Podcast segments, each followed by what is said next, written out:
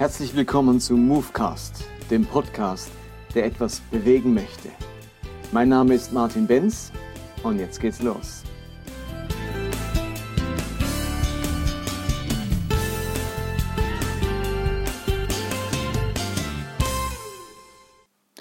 Willkommen zum Movecast 41. Das wird heute etwas länger, weil ich eine alte Predigt von mir in diesen Movecast einfügen werde. Vor einigen Jahren habe ich nämlich eine Predigt gehalten zum Thema Homosexualität. Und ich möchte diese Predigt in, im Rahmen dieses Movecasts nun endlich veröffentlichen. Denn sie bildet den logischen Abschluss der letzten Wochen, wo ich mich mit dem Thema Notordnungen beschäftigt habe. Es ist daher auch unvermeidlich, dass sich einige Dinge wiederholen werden in dieser Predigt, die ich in den letzten Movecasts zum Thema Notordnungen formuliert habe. Diese Predigt hat damals viel mehr ausgelöst, als ich das vermutet habe.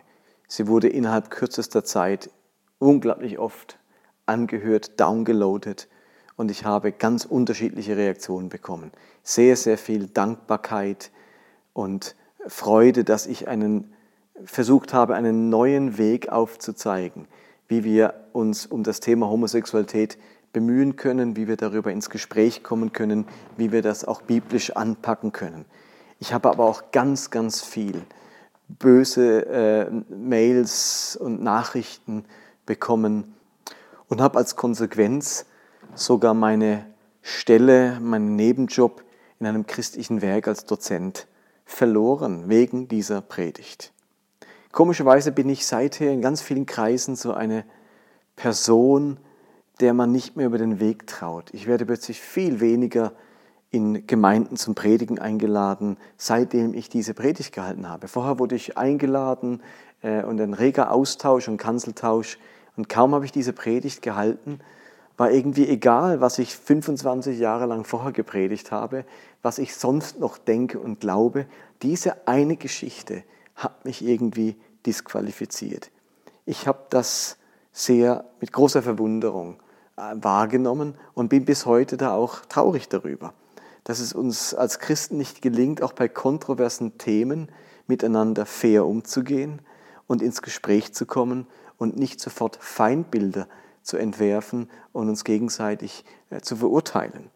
Also bei dem ganzen Thema Homosexualität ist, ja so, dass Jesus das mit keinem einzigen Wort erwähnt. Von was er aber ganz viel spricht, ist das Thema Richten und sich gegenseitig verurteilen und dem anderen das gönnen, was man sich selber auch gönnt und mit dem gleichen Maß messen, mit dem man selbst gemessen werden möchte und so weiter. Davon redet Jesus ganz viel als Kennzeichen echter Jüngerschaft. Aber kaum sprechen wir über etwas kontrovers oder vertritt man eine Meinung, die andere überhaupt nicht vertreten, dann wird all das, was Jesus über Richten und über Barmherzigkeit äh, sagt, wie vergessen. Und das wird alles geopfert auf dem Altar der Richtigkeit, der dann plötzlich ganz zentral im Vordergrund steht. Ich habe mir nun meine Predigt nochmal ganz bewusst angehört. Ich habe das zwischendurch immer wieder mal gemacht und jetzt auch gerade wieder. Und ich stehe dazu. Das, was ich damals gesagt habe, das finde ich nach wie vor nachdenkenswert. Das finde ich nach wie vor einen spannenden, interessanten Ansatz.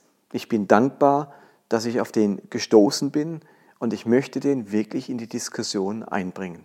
Ich möchte in keinster Weise sagen, dass ich recht habe, dass das der einzig richtige Ansatz ist, dass jeder so denken muss. Aber ich finde es einen nachdenkenswerten Ansatz. Ich denke, ich habe Argumente, die sich lohnen, einmal anzuhören und zu überlegen, könnte man tatsächlich diesen Weg biblisch gehen? Liegt dort eine Möglichkeit, bei dieser Frage ein wenig Licht ins Dunkel zu bringen? Oder tatsächlich in dem Bemühen um Richtigkeit und Barmherzigkeit hier eine Möglichkeit zu finden, dass man einerseits klarstellt, wie man Homosexualität beurteilt und auf der anderen Seite einen Weg findet, trotzdem barmherzig umzugehen mit Menschen. Diesen Weg, dieses Miteinander habe ich versucht und finde es, wie gesagt, nach wie vor nachdenkenswert. Und darum habe ich mich entschlossen, diesen Ansatz hier im Rahmen des Podcastes zu veröffentlichen. Ihr hört jetzt also diese Predigt, die ich vor einigen Jahren gehalten habe, in etwas gekürzter Fassung. Das geht jetzt ungefähr 30 Minuten und bitte hört auch noch mal hin. Am Schluss will ich noch ein paar Worte nach dieser Predigt sagen.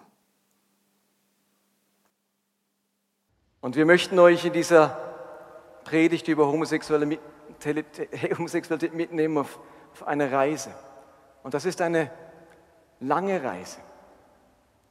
Und bei dieser, oder ein langer Prozess, muss man sagen, dass diese Predigten zum Thema Homosexualität, die sind nicht vor zwei Wochen mal überlegt, ach, das wäre auch mal ein nettes Thema. Das ist für mich eine Station auf einer langen Reise. Es ist vielleicht auch nicht die Endstation, es ist eine Station. Und für diese Reise ist für mich die Bibel die wichtigste und entscheidende Grundlage. Und die Motivation für diese Predigten zum Thema Homosexualität ist Barmherzigkeit. Ich glaube, dass wir angehalten sind, in der Kategorie von Barmherzigkeit zu denken. Ich beschäftige mich jetzt seit 30 Jahren mit dieser Bibel. Und seit 30 Jahren ist Jesus der Herr meines Lebens. Und je länger ich mit ihm unterwegs bin, desto mehr merke ich, wie mein ganzes Tun und Handeln von diesem Motiv der Barmherzigkeit geprägt sein muss. Und mir ist völlig klar, einigen wir diese Predigt zu weit gehen, anderen nicht weit genug.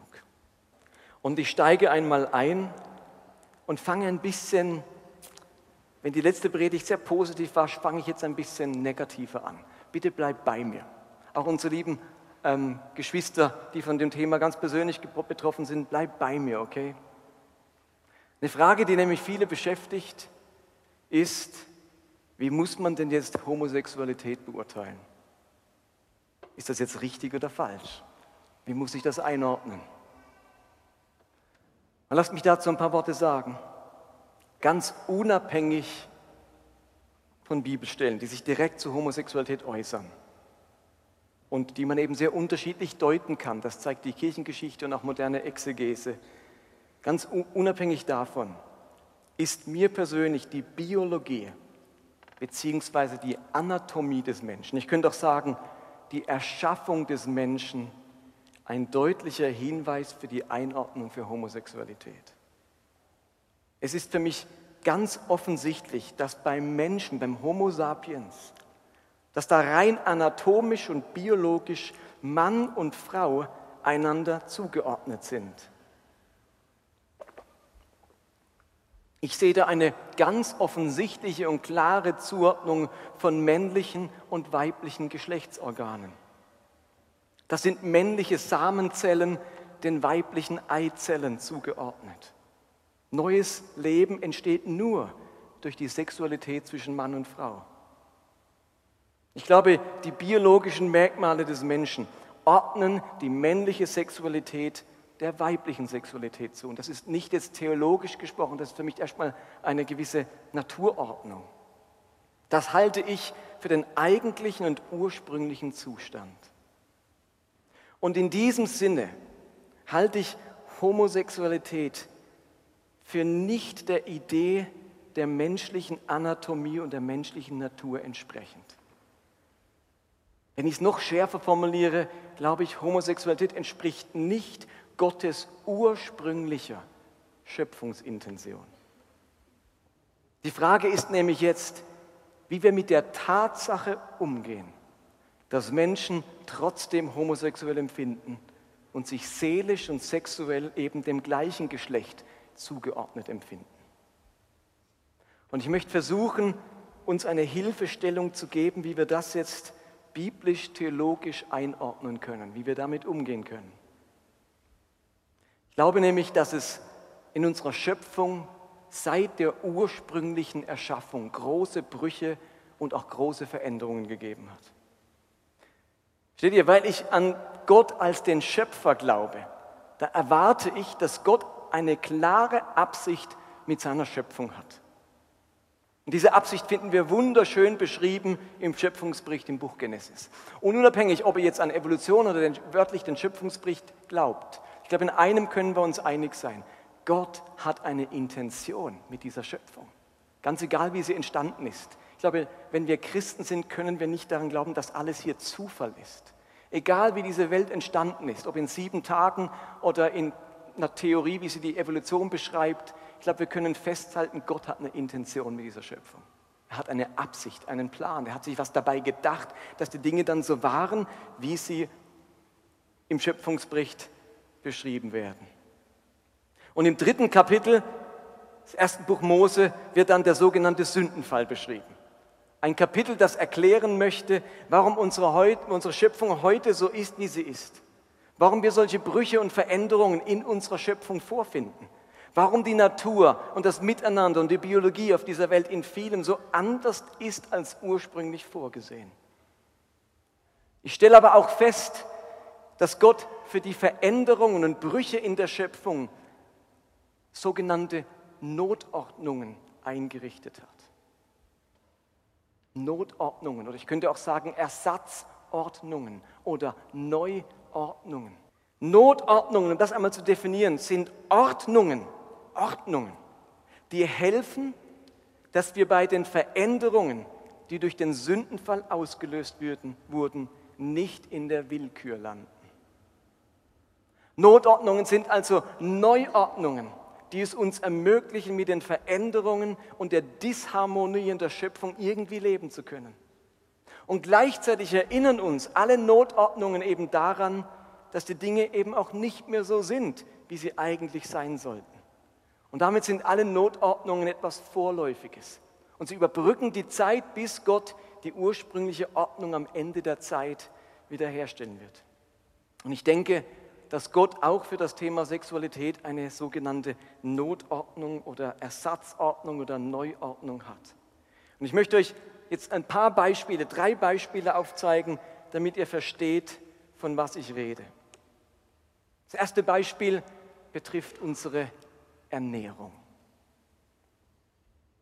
Wenn wir uns den Schöpfungsbericht ansehen, dann erkennen wir, dass es eine ursprüngliche Ordnung in Bezug auf die Ernährung aller Lebewesen gibt. Da gibt es eine ursprüngliche, eigentliche Ordnung. Gott ordnet nämlich in seiner Schöpfung, was Menschen und Tiere essen sollen.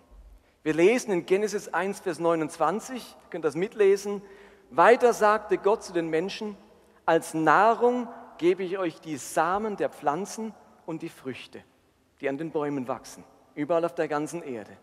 Den Landtieren aber und den Vögeln und allem, was auf der Erde kriecht, alle Geschöpfe, alle Geschöpfe, die den Lebenshauch in sich tragen, also alle Tiere, weise ich Gräser und Blätter zur Nahrung zu.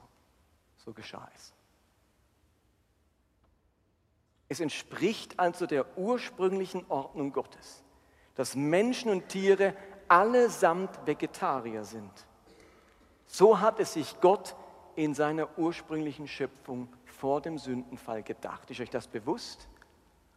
Das ist jetzt ein ähnlicher Schock wie für einige, die so gerne ein Steak haben und die sich schon freuen auf heute Abend, wenn die Frau wieder was brutzelt daheim. Es entspricht der ursprünglichen Ordnung Gottes, dass alle Lebewesen Vegetarier sind. Und jetzt ändert sich etwas durch den Sündenfall. Plötzlich haben die Menschen, aber auch viele Tiere, die, die hören auf, sich nur noch vegetarisch zu ernähren, sondern sie wenden sie, sich auch fleischlicher Kost zu, was das Töten anderer Lebewesen mit sich bringt. Wir müssen auch davon ausgehen, dass sich infolge des Sündenfalls das menschliche Verdauungssystem verändert hat. Tiere bekommen plötzlich Reißzähne, aus Pflanzenfressern werden Fleischfresser, Raubtiere. Die Schöpfung verändert sich. Und diese Änderung bringt mit sich, dass viele Lebewesen nun nicht mehr vegetarisch leben können. So ist es ja undenkbar, dass ein Löwe noch länger Gras oder Stroh frisst wie ein Rind. Das könnt ihr mal im Zoodirektor sagen, soll es mal versuchen. Dann habt ihr einen Löwe weniger im Basler Zoo. Und jetzt macht Gott etwas Spannendes. Jetzt führt Gott in Bezug auf die Ernährung, die einen Bruch erlebt hat, eine Notordnung ein. Eine Ordnung, die den Veränderungen in der Schöpfung Rechnung trägt und ein Weiterleben ermöglicht und regelt. Und explizit wird diese Notordnung in Genesis 9 formuliert. Auch da könnt ihr mitlesen. Ab Vers 1 heißt es, Gott segnete Noah und seine Söhne und sagte zu ihnen, seid fruchtbar, vermehrt euch und füllt die ganze Erde. Haben wir ja schon mal gehört bei der ursprünglichen Schöpfung. Alle Tiere werden sich für euch fürchten müssen, die großen Landtiere, die Vögel, die Tiere, die am Boden kriechen und die Fische im Meer. Ich gebe es in eure Gewalt. Und jetzt Vers 3. Ihr dürft von jetzt an Fleisch essen nicht nur Pflanzenkost. Alle Tiere gebe ich euch als Nahrung. Ihr dürft von jetzt an Fleisch essen. Ihr Lieben, das ist eine Notordnung.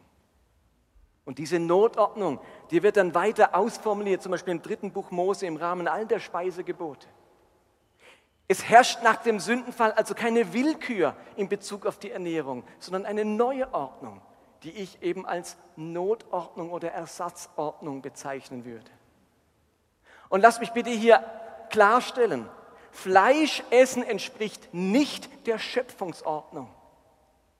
Wenn ich also am Anfang gesagt habe, dass Homosexualität aufgrund des Schöpfungsberichtes nicht der ursprünglichen Gottes, Ordnung Gottes entspricht, dann muss ich hier mit gleicher Deutlichkeit sagen, dass auch Fleischessen nicht der ursprünglichen Schöpfungsordnung Gottes entspricht.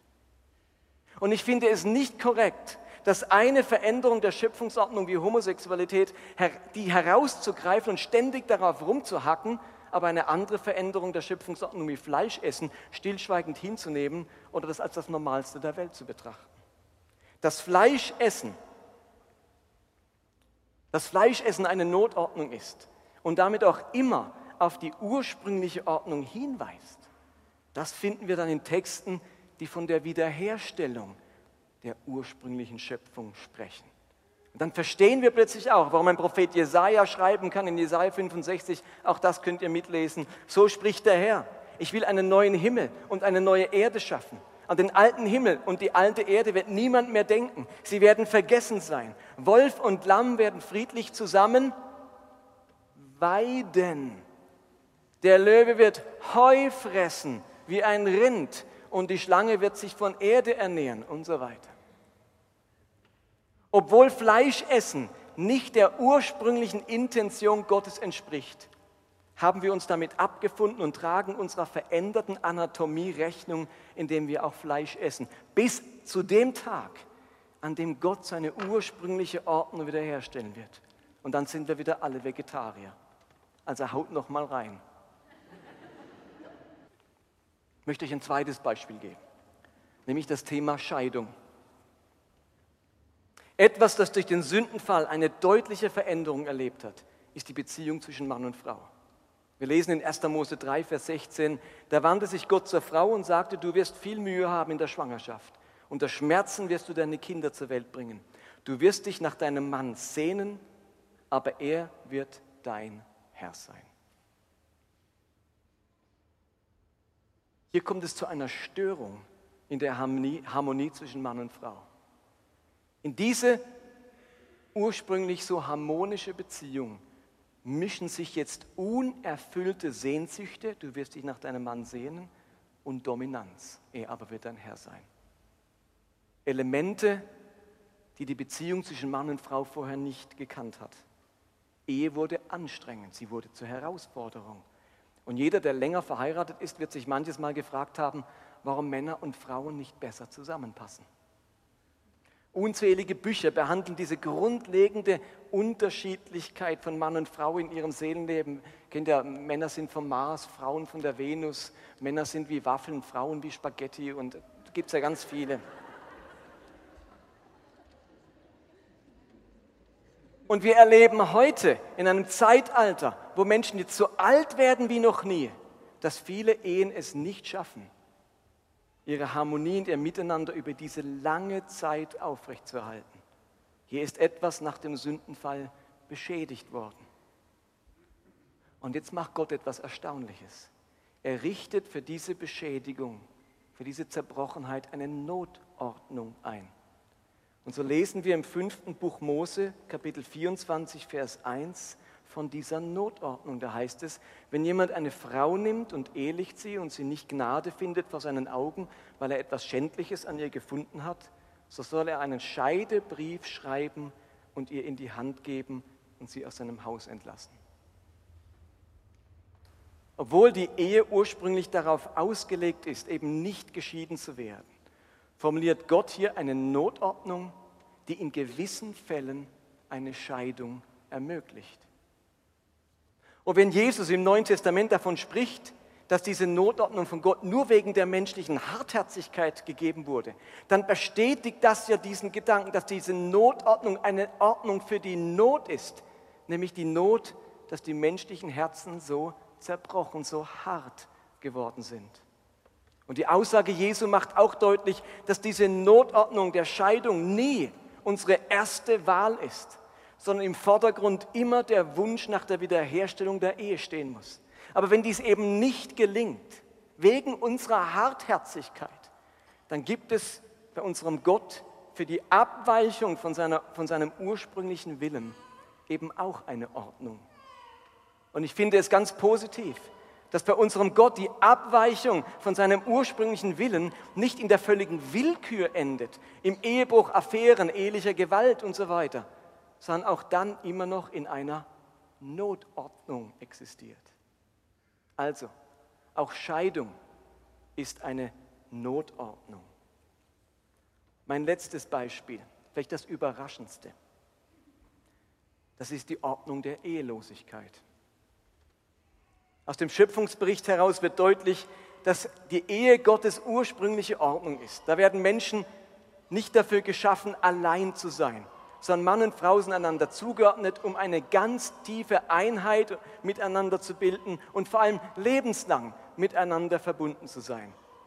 Deutlich wird das formuliert in Genesis Kapitel 2, da heißt es, auch das könnt ihr mitlesen, Gott der Herr dachte, es ist nicht gut, dass der Mensch so allein ist ich will ein Wesen schaffen, das ihm hilft und das zu ihm passt. Dann heißt es ein bisschen weiter, darum verlässt ein Mann seine Eltern und verbindet sich so eng mit seiner Frau, dass die beiden eins sind mit Leib und Seele. Ihr Lieben, diese göttliche Ordnung, die war so eindeutig und klar, diese ursprüngliche Ordnung, dass Heiraten und das Gründen einer Familie im Judentum zum Pflichtgebot erhoben wurde. Also diese Ordnung, die war so eindeutig, dass Heiraten im Judentum Pflichtgebot war. Und für uns Christen war diese Ordnung so bedeutend, dass die Ehe ein Sakrament wurde. Und man wird kaum eine christliche Hochzeit finden, in der nicht die Texte aus dem Schöpfungsbericht zitiert werden. Und jetzt passiert im Neuen Testament etwas höchst Interessantes. Wir finden plötzlich Aussagen, die zur Ehelosigkeit raten und die den Zustand des Alleinseins und des Unverheiratetseins bevorzugen. So schreibt Paulus im Korintherbrief in Kapitel 7, den Unverheirateten und Verwitweten sage ich aber, dass es besser ist, so wie ich, unverheiratet zu bleiben. Und etwas später fügt er hinzu in Vers 26, wenn ich daran denke, welche schwere Zeiten uns bevorstehen, scheint es mir das Beste zu sein, wenn man unverheiratet bleibt. Wenn du eine Frau hast, dann versuche nicht, dich von ihr zu trennen. Aber wenn du keine hast, so bemühe dich auch nicht darum, eine zu finden. Klingt nicht ganz nach der ursprünglichen Schöpfungsordnung. Ist nicht gut, dass der Mensch allein sei. Ihr Lieben, Paulus macht hier etwas Unerhörtes. Obwohl es die klare Ordnung der Ehe gibt und die jüdische Tradition und Praxis dies seit Jahrtausenden so bestätigt hat, rät Paulus zur Ehelosigkeit. Für ihn ist nämlich diese Ehelosigkeit eine zeitbedingte Notordnung. Paulus geht nämlich davon aus, dass die Welt in ihrer letzten Phase ist und dass auch die Christen, auf die Christen eine ganz große Verfolgung zurollt. Er erwähnt diesen Hintergrund im Text immer wieder, Vers 26, wegen der schweren Zeiten, die uns bevorstehen. Vers 29, denn ich mache euch darauf aufmerksam, Brüder und Schwestern, Schwestern, die Tage dieser Welt sind gezählt. Darum gilt es für die Zeit, die uns noch bleibt, auch wer verheiratet ist, muss innerlich so frei sein, als wäre er unverheiratet. Oder Vers 31, denn die gegenwärtige Welt wird nicht mehr lange bestehen. Paulus ist davon ausgegangen, dass in der kommenden Zeit der Verfolgung die Ordnung der Ehe kaum aufrecht zu erhalten sein wird. Und so sagt dann Vers 28, heiratest du trotzdem, so ist das zwar keine Sünde, ich möchte euch nur die Belastungen ersparen, die jetzt in der Endzeit auf die Eheleute zukommen. Und aufgrund dieser ganz besonderen Situation weicht Paulus in seinem Rat von der eigentlichen Ordnung ab und empfiehlt den Christen eine Notordnung für eine besondere Notzeit, nämlich auf die Ehe zu verzichten, lieber unverheiratet zu bleiben und sich ganz auf die Nachfolge Jesu zu konzentrieren. Es scheint also Situationen und Sonderfälle zu geben, in denen die Christenheit sich über bestimmte Ordnungen hinweggesetzt hat, weil diese so nicht lebbar waren und sich stattdessen um eine Notordnung bemüht haben. Und ich glaube, dass dieses Beispiel uns, einen ganz, uns ein ganz wichtiges Prinzip lehrt. Es kann Zeiten oder Umstände geben, die uns auch heute dazu herausfordern, mit großem Verantwortungsbewusstsein bestimmte Notordnungen aufzurichten, damit es in diesen besonderen Umständen eben nicht zur Willkür oder auch zur Ratlosigkeit kommt, sondern geordnetes Leben möglich ist. Und es gibt noch eine ganze Reihe weiterer Notordnungen, die man erwähnen könnte, die zwar nicht den ursprünglichen Willen Gottes abbilden, die aber trotzdem von Gott eingeführt wurden, um in einer besonderen Situation oder einer besonderen Not den Menschen eine alternative und geregelte Lebensweise zu ermöglichen. Dazu gehört zum Beispiel Ordnungen, die Polygamie ermöglicht haben, viel Weiberei bei unseren Glaubensvätern Vätern und den Königen Israels. Dass Israel überhaupt einen König hatte, ist eine Notordnung. Die Königsgesetze sind Notordnungen, denn Gott wollte eigentlich ursprünglich gar keinen König. Er wollte ihr König sein. Und dann kam es aber doch in der Situation, wo alle anderen Völker auch Könige hatten, zu einer Notordnung und plötzlich hatte Israel auch einen König. Und damit komme ich zur Homosexualität. Auch Homosexualität würde ich heute so sagen, ist nicht der ursprüngliche Wille Gottes. In seiner ursprünglichen Schöpfung sind männliche Sexualität und weibliche Sexualität einander zugeordnet. Nach dem Sündenfall hat sich aber genetisch und anatomisch etwas verändert in dieser Welt. Löwen und Wölfe können sich nicht mehr von Stroh oder Pflanzen ernähren. Sie haben andere Zähne, andere Muskeln, andere Verdauungsorgane. Und jetzt sage ich, es ist doch auch durchaus möglich, dass sich in der Entwicklung der sexuellen Identität genetisch etwas verändert hat oder hormonell und einige Menschen ihre Sexualität nun dem gleichen Geschlecht zugeordnet erleben und nicht dem anderen. Also wenn sich die Gene eines Löwen so verändern, dass ihm nun Reißzähne wachsen, dann ist es für mich auch plausibel, dass sich bei einigen Menschen genetisch oder wie auch immer medizinisch die Entwicklung ihrer sexuellen Identität, Identität verändert hat. Und beides ist anders, als es ursprünglich von Gott geplant war. Aber beides ist nun Realität. Und eine neue Ordnung jenseits von Eden ermöglicht es uns, das Leben mit diesen Veränderungen zu leben. Und ich glaube, dass es auch für diese Veränderung hin zur Homosexualität eine göttliche Notordnung braucht.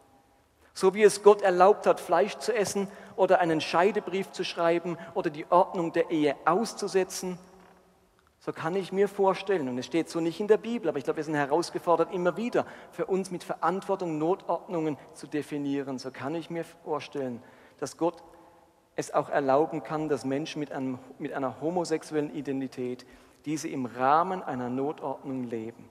Und ich sage bewusst im Rahmen einer Neuordnung, Notordnung, nicht im Rahmen von Willkür. Und diese Ordnung bringt es mit sich, dass auch homosexuelle Menschen aufgerufen sind zu einer lebenslang angelegten monogamen Partnerschaft. Aufgerufen sind zu echter Treue und Hingabe. Aufgerufen sind zu Verbindlichkeit, zu Liebe und zur Verantwortung. Und ich bin dankbar dafür, dass Gott Auswege und Notordnungen eingerichtet hat, die uns ein Leben in dieser zerbrochenen Schöpfung ermöglichen und uns gleichzeitig die Sehnsucht erhalten auf das, was Gott ursprünglich beabsichtigt hat. Und mir ist völlig bewusst, ihr Lieben, dass Notordnungen ausgenutzt werden können. Die Notordnung des Fleischessens die darf nicht dazu missbraucht werden, unseren Planeten ernährungstechnisch an den Rande des Ruins zu treiben. Allen Menschen das tägliche Steak zu ermöglichen, Tiere zu quälen und die Urwälder rigoros abzuholten, um Futteranbauflächen zu schaffen. Die Notordnung darf, das nicht, darf nicht dazu missbraucht werden, bloß weil er jetzt Fleisch essen darf. Und die Notordnung der Scheidung darf nicht dazu missbraucht werden, bei Schwierigkeiten einfach den Partner zu verlassen und nicht an seiner eigenen Hartherzigkeit zu arbeiten. Wir versuchen immer erst einmal alles, eine Ehe zu erhalten und Menschen in der Seelsorge so zu begleiten, dass sie wieder einen Weg zueinander finden und ein Teil ihrer Zerbrochenheit geheilt werden kann. Und ihr Lieben, die Notordnung, dass auch homosexuelle Menschen in Treue und Verbindlichkeit zusammenleben können, die darf nicht ausblenden, dass es auch homosexuell empfindende Menschen gibt, die ihrer Homosexualität auf den Grund gehen möchten und dabei vielleicht entdecken, dass Homosexualität doch nicht ihre Identität ist, sondern eine Entwicklung, die zum Beispiel durch sexuellen Missbrauch aufgetreten ist und die auch veränderbar ist. Und dazu möchten wir Menschen ermutigen und unterstützen, diese Veränderung, diesen Veränderungsprozessen nachzugehen und gegebenenfalls wirklich daran festzuhalten und darauf zu hoffen. Und was nicht passieren darf, ist, dass all die, die ein Ja zu ihrer Homosexualität auch mit Gott gefunden haben, die anderen als Verräter betrachten, die sagen, ich möchte diese Identität verändert haben. Wir haben erleben nämlich beides. Aber wenn jemand herausfindet, dass er zu denjenigen gehört, deren sexuelle Identität nun tatsächlich auf das gleiche Geschlecht bezogen ist, dem ermöglicht diese Notordnung mit seiner Sexualität verantwortungsvoll und versöhnt mit Gott zu leben. Ihr Lieben, ich bin jemand, der von der Notordnung der Scheidung Gebrauch gemacht hat. Meine Bewunderung gilt all denen, denen es gelungen ist, ihre Eheprobleme zu überwinden und ihre Ehe fortzusetzen. Ich weiß, dass ich als Geschiedener nicht den ursprünglichen Willen Gottes lebe. Ich weiß um mein menschliches Versagen und die Teile meines Herzens, die scheinbar ganz hart sind. Aber ihr Lieben, ich bin Gott auch unendlich dankbar für die Notordnung der Scheidung, die mir ein neues Dasein ermöglicht hat, in dem ich jetzt versöhnt mit Gott bin und verantwortungsvoll in einer neuen Ehe leben kann. Zudem noch mit einer so großartigen Frau, wie ich sie habe. Ein letzter Gedanke. Zur Zeit der Apostel war das Empfinden eines Juden gegenüber einem Heiden mit genauso viel Unwohlsein, Widerwillen oder manchmal sogar Ekel erfüllt, wie mir das heute oft bei Christen gegenüber Homosexuellen begegnet. Ein Heide war für einen Juden so unrein, so verdorben, dass man nicht einmal mit ihm gegessen hat, geschweige denn sein Haus betreten. Ich entdecke da viele Parallelen zum Umgang mit Homosexuellen in unseren Gemeinden. Und nun erscheint Gott dem Apostel Petrus und macht ihm durch eine göttliche Vision deutlich, nicht länger so über die Heiden zu denken, sondern sich auf eine Begegnung mit ihnen einzulassen. Petrus ist gehorsam und betritt das Haus des Cornelius und pflegt Gemeinschaft mit ihm. Und ihr Lieben, zu diesem Zeitpunkt, wo Petrus das macht, da war ihm noch überhaupt nicht klar, wie das mit den Heidenchristen weitergehen sollte.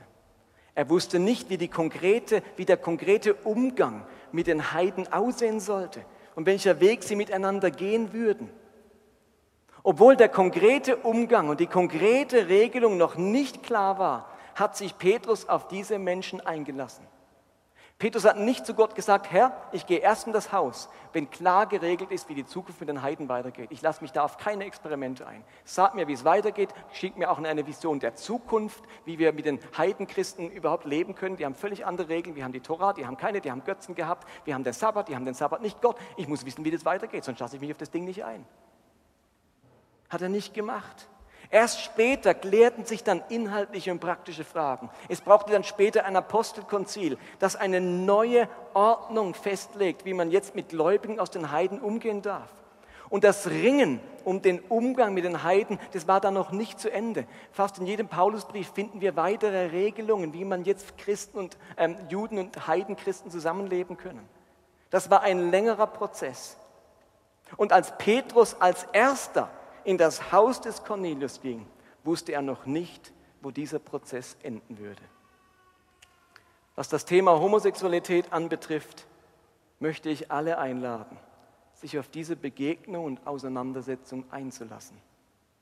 Und ich glaube, es wird ein längeres Ringen um eine klare Neuordnung oder Ersatzordnung oder Notordnung im Umgang mit dem Thema Homosexualität werden. Und wir wissen noch nicht, wohin Gott die Christenheit führen wird und wie die Christen in 50 Jahren über das Thema Homosexualität denken werden. Aber wisst ihr was? Ich möchte zu denen gehören, die den Mut haben, in das Haus des Cornelius zu gehen und damit einen Beitrag leisten, den Prozess voranzutreiben, der uns lehrt, wie eine Neuordnung, wie eine Notordnung für den Umgang mit homosexuellen Christen aussehen könnte. Amen. Das war jetzt meine Predigt aus dem Jahr 2014. Und diesen Inhalt darf man gerne diskutieren. Man darf anderer Meinung sein. Man kann zu völlig anderen Schlüssen kommen, zu einer anderen Praxis und einer anderen Theologie in dieser Frage. Das ist absolut legitim, dass wir unterschiedlichen Meinungen, ein unterschiedliches Verständnis und unterschiedliche Auffassungen haben. Aber in einem müssten wir uns doch einig sein, nämlich wie wir miteinander umgehen. Und dass wir, auch wenn uns ein Thema noch so bedroht, liebevoll bleiben, anständig bleiben, gerecht und fair miteinander bleiben, demütig bleiben. Es kann doch nicht sein, dass wenn Christen unterschiedliche Meinungen haben, vor allem in Bereichen, wo für sie wie Tabuthemen sind, wo sie in ihrer Sicht der Dinge einen Dammbruch vermuten, plötzlich äh, zu Waffen greifen, die sich für Christen einfach nicht gehören. Ich würde mir wünschen, dass ich jetzt nicht das Gleiche wiedererleben muss wie vor dreieinhalb Jahren, sondern dass wir in, eine, in ein Gespräch einsteigen können, wo auch Leute deutlich sagen können, ich sehe das überhaupt nicht so, aber wir behandeln uns weiterhin wie Brüder und Schwestern. Das war doch die große Kritik von Paulus im Korintherbrief, dass die Unterschiedlichkeit, die damals herrschten, ich bin, gehöre zu Apollos, ich gehöre zu Christus, ich gehöre zu Petrus, zu ganz bösen Spaltungen geführt haben. Und Paulus ihnen deutlich machen muss, ihr seid in dem Punkt noch wie Babys, ihr braucht noch Milch, ihr habt noch nichts an Reife gelernt. Ich finde, dieser spalterische Umgang, dieser verurteilende, sich abtrennende oder die anderen ähm, abtrennen, dieser dieser Umgang miteinander zeugt nicht von geistlicher Reife und von einer besonderen Heiligkeit, sondern von einem naiven, unreifen Christsein. Also so schildert zumindest Paulus im ersten Korintherbrief. Ich wünsche mir einen reifen Umgang miteinander, wo wir es nicht nötig haben, uns den Glauben abzusprechen oder ins Gericht zu gehen miteinander, sondern wissen, dass wir weiterhin Geschwister sind, auch wenn wir uns in einem Punkt nicht eins sind, uns wirklich nicht gleich sehen. Diesen fairen Umgang wünsche ich mir miteinander. Nur so kommen wir als Christen weiter in dieser Frage, können uns weiterhin begegnen, müssen uns nicht mit Missachtung begegnen, sondern können in einem gemeinsamen Ringen um das Richtige, um das Göttliche Lösungen finden, die wahrscheinlich nicht links und rechts und schwarz und weiß liegen, sondern irgendwo dazwischen wir mit dem Heiligen Geist, wie damals im Apostelkonzil, im gemeinsamen Gespräch darüber, auch im gemeinsamen positiven Streit darüber, im Diskurs darüber und dann mit dem Heiligen Geist zu Lösungen kommen. Die Generation, die da mittendrin steckt, tut sich natürlich immer schwer. Die Generation danach, die das sozusagen Ergebnis vorfindet, die kann gar nicht mehr nachvollziehen, dass das so schwierig war einmal. Aber jetzt stecken wir da mittendrin, gerade beim Thema Homosexualität. Und da wünsche ich mir, dass wir eine gute, gesunde, Jesusmäßige Streitkultur hinlegen, um in dieser Frage miteinander weiterzukommen.